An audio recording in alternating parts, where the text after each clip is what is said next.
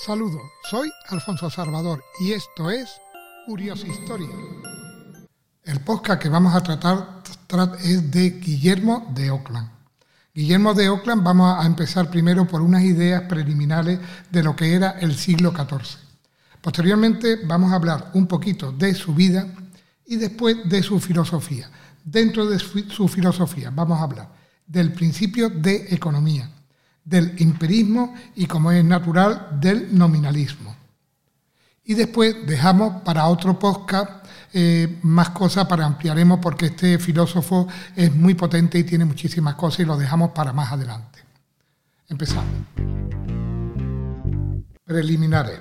En el siglo XIII la escolástica había llegado a su momento cumbre, logrando la más ajustada síntesis entre la fe cristiana y la filosofía griega sin embargo, la actitud hacia la filosofía cambia a lo largo del siglo XIV, poniéndose en duda y criticándose directamente los grandes sistemas de siglos anteriores.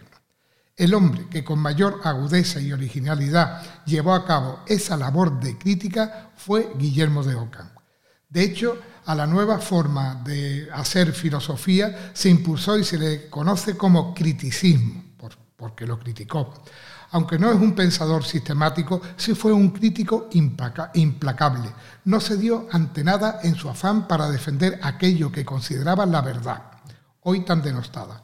Una de sus principales preocupaciones fue eliminar de la filosofía y la teología cristiana toda huella o herencia del necesitarismo greco-árabe, es decir, toda idea que pusiese en peligro las doctrinas cristianas de la omnipotencia y la libertad divina, lo que se le condujo a posiciones filosóficas que permitieran una nueva concepción de la realidad y del quehacer filosófico. Su vida. No se conoce con, con, seguridad ni el lugar ni la fecha de su nacimiento, entre 1280 y 1300 Pronto ingresó en la orden franciscana e hizo sus estudios en Oxford, donde comenzó a cursar teología en 1310.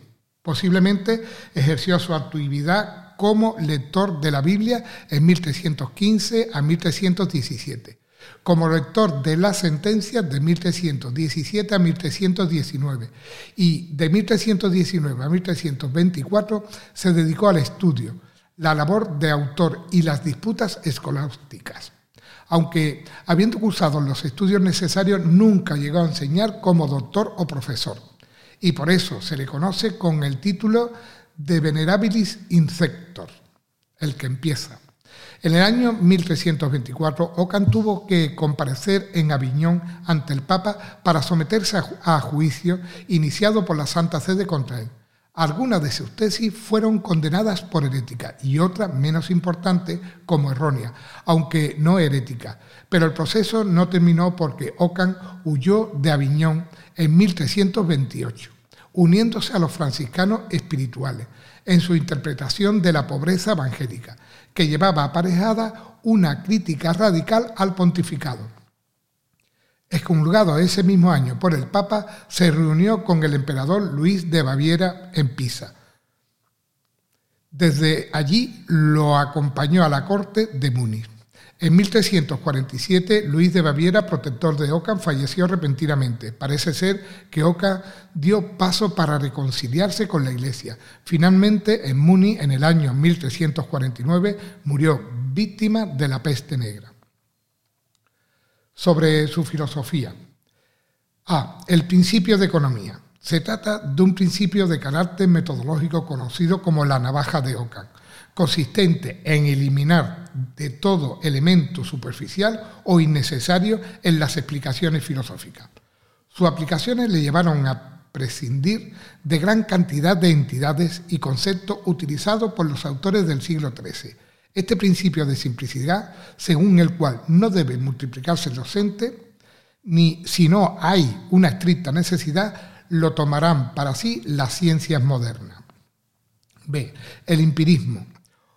Ockham afirma que su posición solo puede considerarse verdadera si es inmediatamente evidente o se deduce necesariamente de una proposición inmediatamente evidente pero las consecuencias que extrae de este convencimiento son revolucionarias en muchos aspectos.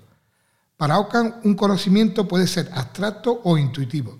Considera que el conocimiento abstracto como tal versa sobre relaciones entre ideas y que aun cuanto sean relaciones establecidas, sean necesarias. Este tipo de conocimiento no garantiza que las cosas reales se comprendan como las ideas y su relación. Por ejemplo, parece que si concebimos el alma como simple y espiritual, entonces no puede descomponerse y será inmortal. Pero nada de esto asegura que exista el alma ni que por tanto sea inmortal la única evidencia inmediata que puede garantizar que una proposición es verdadera y se corresponda con las cosas reales no es la abstracta, es la evidencia intuitiva.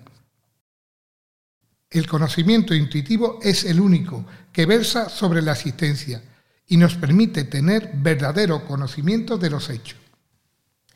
De todo esto se deduce que el conocimiento sensible es el único cierto cuando se trata de alcanzar las existencias y que la experiencia directa de la existencia de una cosa constituye la única garantía de su existencia.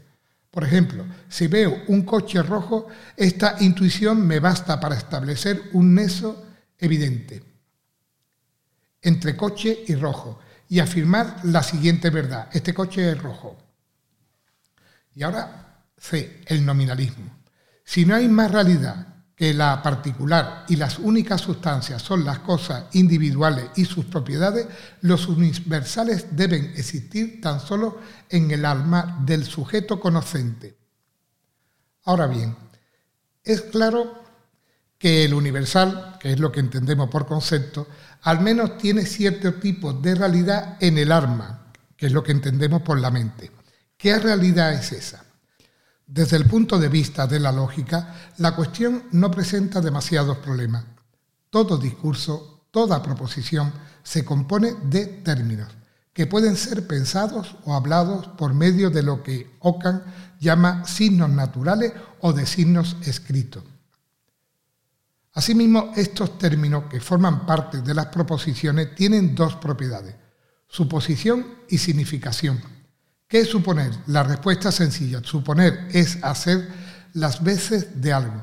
Dicho de otro modo, se dice que un término supone el objeto cuyas veces hace, al que sustituye en la proposición. Y a esta función de sustitución se la llama suposición.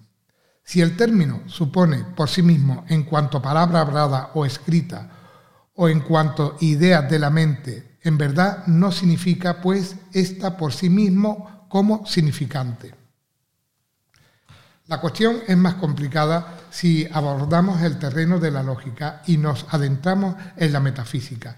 Y es inevitable hacerlo si uno pregunta si hay algo que le corresponde a ese dato común designado con el término de una proposición tratándose de una suposición simple. Por ejemplo, cuando digo todo hombre es animal, el término hombre hace las veces y sustituye a algo existente.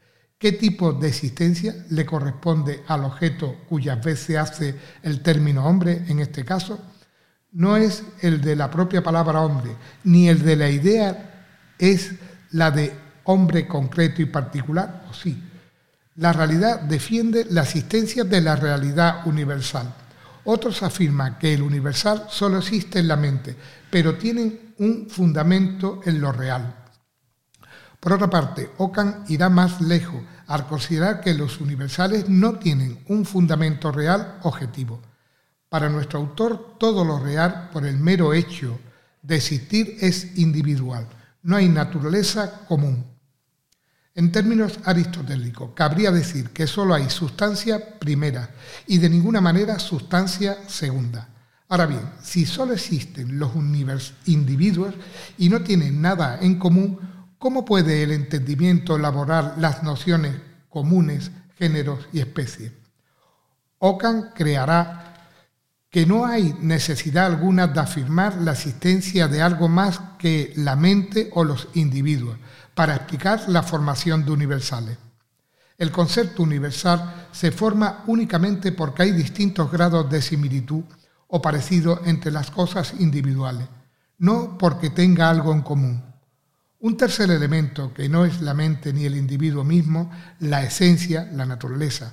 Así, por ejemplo, cualquier alumno de la clase y el profesor son más semejantes, es decir, que cualquiera de ellos y un burro. Y ese hecho de experiencia es lo que fundamenta la formación del concepto específico hombre. Pero cuidado, no es que el alumno y el profesor compartan algo, sino que uno y otro se parecen en ciertas cosas y por eso podemos agruparlo en una misma especie. Al decir Luis es hombre, animal, hemos de tener presente que la generalidad o particularidades no se dan en las cosas mismas, individuales en tanto que existen, sino únicamente en nuestro modo de considerarla puesto que, como hemos visto, solo el singular, el individuo existe, las especies, los géneros deben o bien no significar nada en absoluto o bien significar individuos, pero de alguna manera especial. Pues bien, esto segundo es lo que ocurre. En efecto, el término que significa algo común de una pluralidad de individuos, pero de un modo confuso. Así, por ejemplo, cuando concibo algo de un modo distinto o cuando puedo distinguir el objeto al que me refiero de cualquier otro objeto, y en ese caso no digo hombre para referirme a ese objeto, sino Luis, Ana, José, ya que distingo claramente a Luis de José, a Sócrates de Platón. Sin embargo, si consigo algo de un modo confuso, cuando no distingo un objeto de otro, entonces utilizo un término universal como hombre, con el que con el significado a Sócrates, a Platón, a Luis o a José, pero no distingo a uno de otro. En definitiva, la diferencia entre términos universales y particulares no tiene su origen en los objetos reales, sino en el modo de concebirlo y referirnos a ello. No existe la naturaleza, ni en el mundo, ni como veremos en la mente de Dios. Muchas gracias por escucharme y espero que este interesante tema de Guillermo de Ocla os haya gustado. Un saludo virtual a todos.